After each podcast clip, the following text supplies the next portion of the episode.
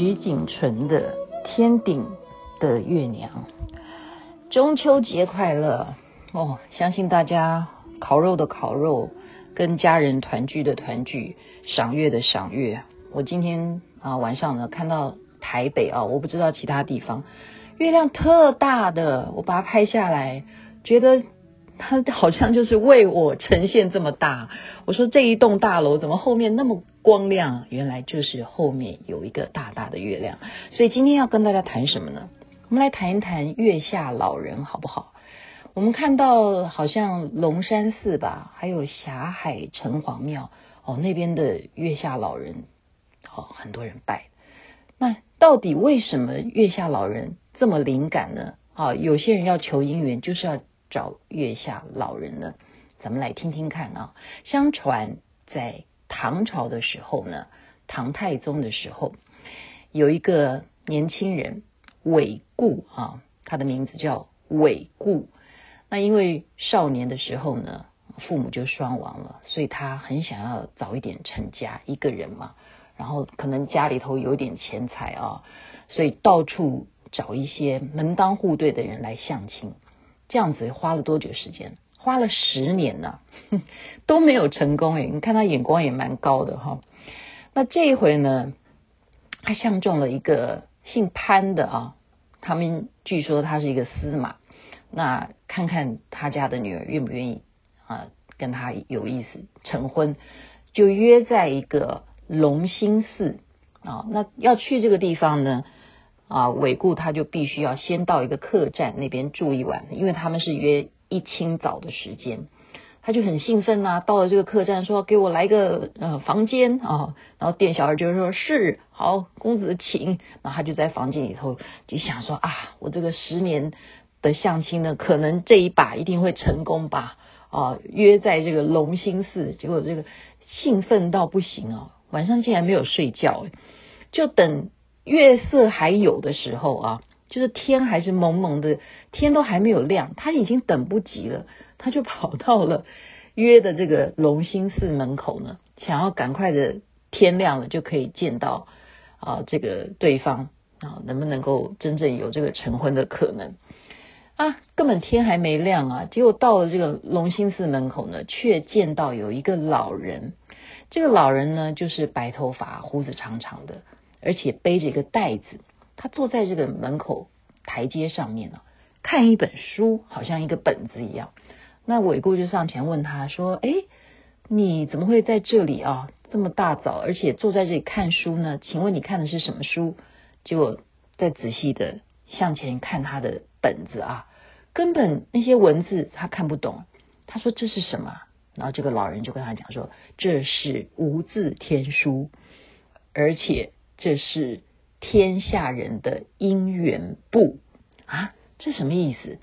那你这个本子是天下人的姻缘簿，你可以看得出来我的姻缘吗？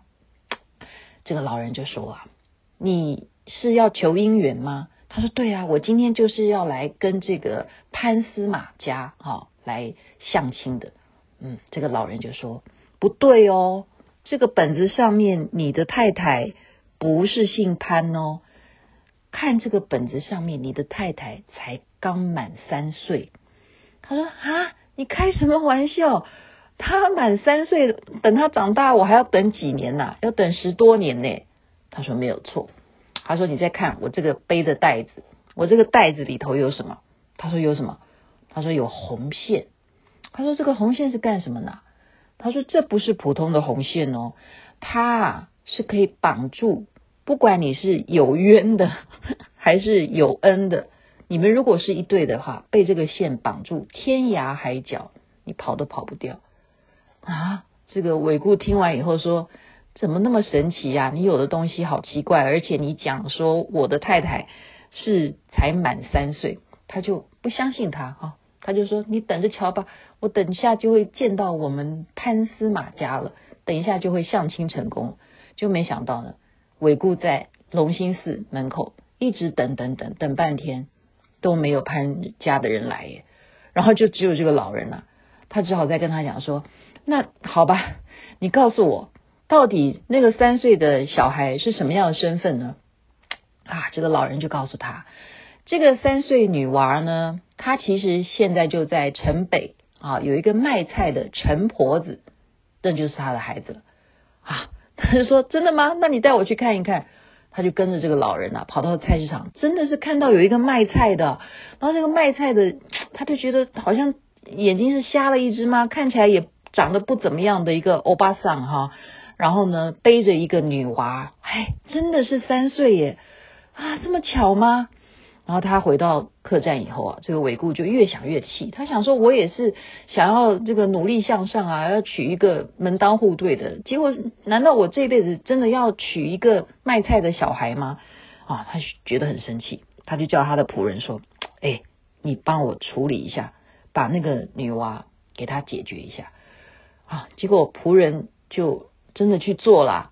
他以为是要杀他，结果他就回来报告说：“报告主人，我杀不下手。”他说：“我又没有叫你杀他，我只是叫你把他可能遣送到什么地方，离我远一点，我不要看到他就好了。”他说：“啊，我没有叫你杀他。”他说：“放心啦，我没有杀他，我只是要吓他。那刚好不小心划到他的额头，他额头可能有被我划伤啊。”那这个伟顾呢想说，那算了算了，这件事情就到此结束吧，哦，就不要再计较了。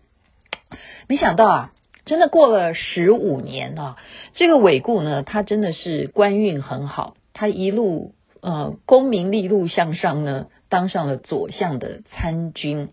那这时候呢，有一个相州的刺史大人啊，叫王泰，非常。看重这个伟顾，他就说：“哎，你这么有才华啊，你又帮我治理这个刑狱方面的这些工作，我真的很欣赏你这位年轻人。我想要把我的女儿嫁给你，你看好不好？”哇，这个伟顾听到以后觉得太好了，我这一辈子求的就是能够娶一个门当户对的啊老婆，然后能够来啊祭告我的父母嘛，所以他真的是觉得哇。天赐良缘呐、竟然刺史大人要把他女儿嫁给我啊！结果果然呐、真的是这个 花容月貌啊！哇，赚到赚到！可是呢，这个太太呢，跟他结婚以后却有一点惭愧。有一天就告诉他说：“其实我不是。”刺史大人的亲生女儿，我只是他的侄女。因为我的父母呢，因为当年要当官的时候，半路啊被贼人所杀，所以是由我的奶娘把我带大的。那我奶娘那时候因为也是很孤苦无依，她是靠卖菜啊把我一路这样子拉拔，后来遇上了刺史大人，才再回来做他的女儿。那必须要把我真正的身份告诉你。然后天哪，这个伟顾说，你的额头是不是有一个疤呢？再仔细一看，真的就跟他当年要指使仆人去啊做掉他的那个形容的样貌是一样的。哇，他们才自是才明白说，原来当年那个老人家所讲的天涯海角啊，你只要系上我那个红线，跑都跑不掉。你的太太就是那个陈婆子。背的那个三岁小娃，哇！十五年真相大白，这个牵线的故事呢，就在当地流传下来。然后很多人就想要去了解月下老人到底在哪儿，就给他啊开始筑了庙。然后呢，就要依照他的习俗，很多很多未婚的人啊，或者是想要求姻缘的好姻缘、善姻缘的，都要去拜。月下老人，今天是中秋节，就把月亮其中的一个民间传说分享给大家，祝福天下有情人终成眷属。还有一点，即使你觉得你这一段姻缘，嗯，好像不是像你想象的那样，你也要认了吧，因为毕竟百年修得共枕眠呐、也是你修来的。我们一切要珍惜，祝福人缘、月圆、团圆，一切幸福美满。还是那句老话，大家要珍惜现在。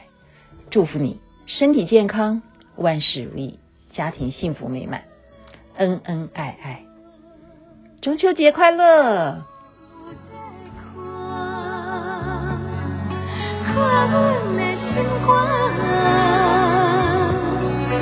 为何